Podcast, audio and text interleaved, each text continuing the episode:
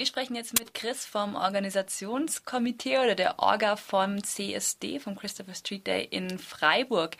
Und ihr wart gest vorgestern, gestern mit einer Gruppe in Stuttgart auf der Gegendemo gegen die sogenannte Demo für alle, also die ja wie will man es zusammenfassen, homophobe, konservative Demonstrationen gegen unter anderem den neuen Bildungsplan in Baden-Württemberg, der ähm, in Schulen äh, die, und, ja, die Erziehung sozusagen zu äh, zur Toleranz gegenüber sexueller Vielfalt, gegenüber geschlechtlicher Vielfalt und so weiter ähm, beinhaltet. Vielleicht kannst du uns kurz mal so deine ersten Eindrücke von der Demonstration oder von der Gegendemo schildern.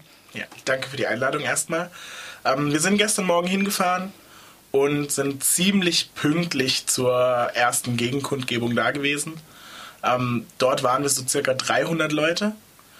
Es war super anzusehen. Es waren wirklich aus sämtlichen Spektren Menschen dabei.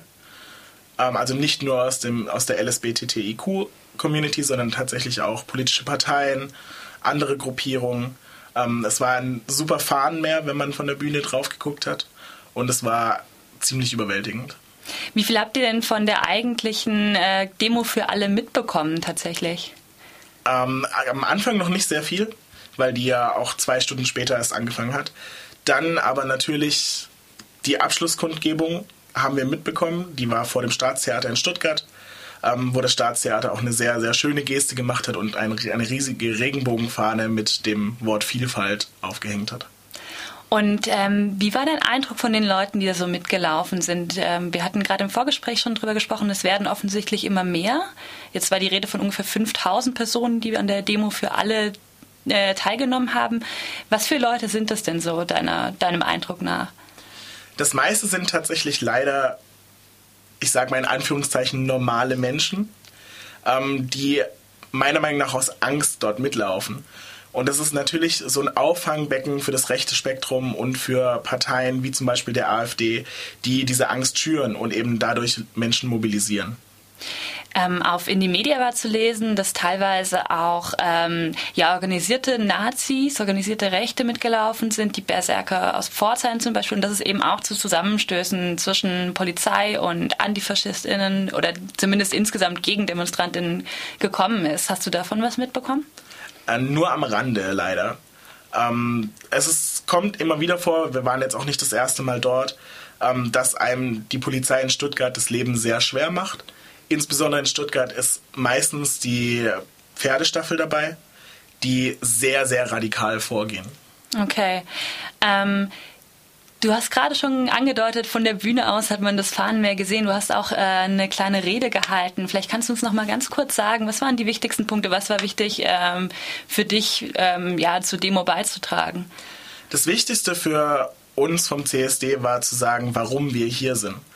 Und zwar nicht, weil wir alles möglichst bunt und möglichst viel Spaß haben wollen, sondern wir stehen hier, um uns eindeutig gegen rechte Tendenzen zu positionieren.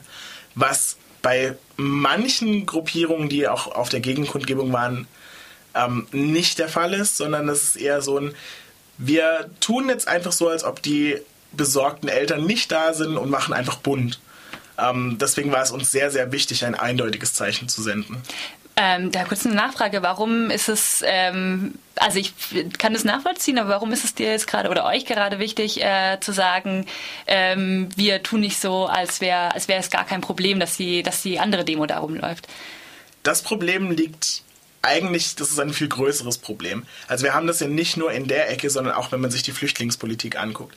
Wir haben in Deutschland leider ein sehr, sehr offensives rechtes Problem, aber es wird nicht ausgesprochen. Das sieht man ja zum Beispiel, wenn Flüchtlingsunterkünfte an, angezündet werden. Es wird immer nur von Asylkritikern geredet, aber niemals von irgendwelchen Rechtsextremisten. Und die haben wir leider nun mal, aber es wird nicht ausgesprochen. Mhm.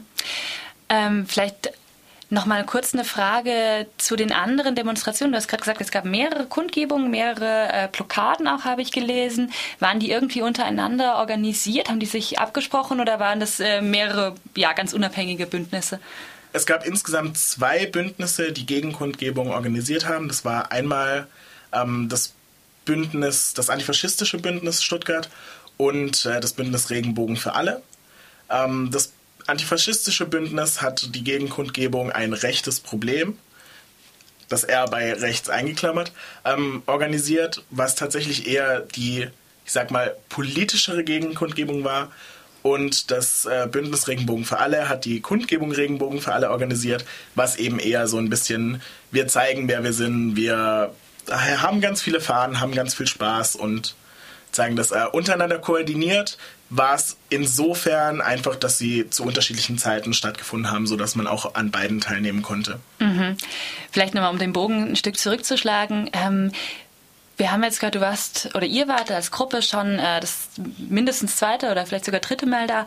Ähm, und es werden immer mehr TeilnehmerInnen auf der Demo für alle. Ähm, die ist hier unten im Südwesten in Stuttgart halt besonders stark. Ich habe den Eindruck, ähm, in anderen Städten gibt es vielleicht ähnliche Gruppierungen, aber die gehen nicht so massiv auf die Straße wie hier. Das ist jetzt vielleicht ein bisschen spekulativ, aber hast du eine, eine Idee oder habt ihr eine Idee, wie es gerade hier unten dazu kommen konnte? Ich glaube, das liegt ganz einfach an den OrganisatorInnen der Demo für alle, die, das muss man ihnen tatsächlich lassen, sehr gut darin sind, Menschen zu mobilisieren. Ähm, was für die natürlich von Vorteil ist, aber natürlich sehr traurig. Ähm, und ich glaube, deswegen bündelt sich das alles in Stuttgart, weil eben sehr, sehr viel mobilisiert wird von Stuttgart aus. Mhm. Und als kurzer Ausblick noch, ähm, das richtet sich ja vor allen Dingen oder primär gegen den Bildungsplan der, der Landesregierung. Ähm, wie, denn, wie sieht denn die nahe Zukunft da aus? Was, was wird verabschiedet in nächster Zeit und welche, welche Chancen oder Risiken siehst du denn für, für diesen neuen Bildungsplan? Ähm, wir haben ja jetzt den Entwurf vorliegen und wir haben uns den auch durchgelesen. Es ist leider nicht so viel drin, wie wir uns gewünscht hätten. Es ist ein sehr guter Anfang. Ähm, Risiken, die wir sehen, ist natürlich dadurch, dass die Demo für alle immer an mehr Zulauf gewinnt, dass hier ein Rückschritt passieren wird, ähm, wovon man natürlich nicht ausgehen sollte, aber die Gefahr besteht natürlich. Mhm. Und äh, das Gleiche gilt ja wahrscheinlich, oder das ist wahrscheinlich ein riesiges Thema dann für die Landtagswahlen äh, nächstes Jahr. Gut, dann äh, vielen Dank für den Besuch hier und vielen Dank für die Informationen, Chris vom CSD Freiburg.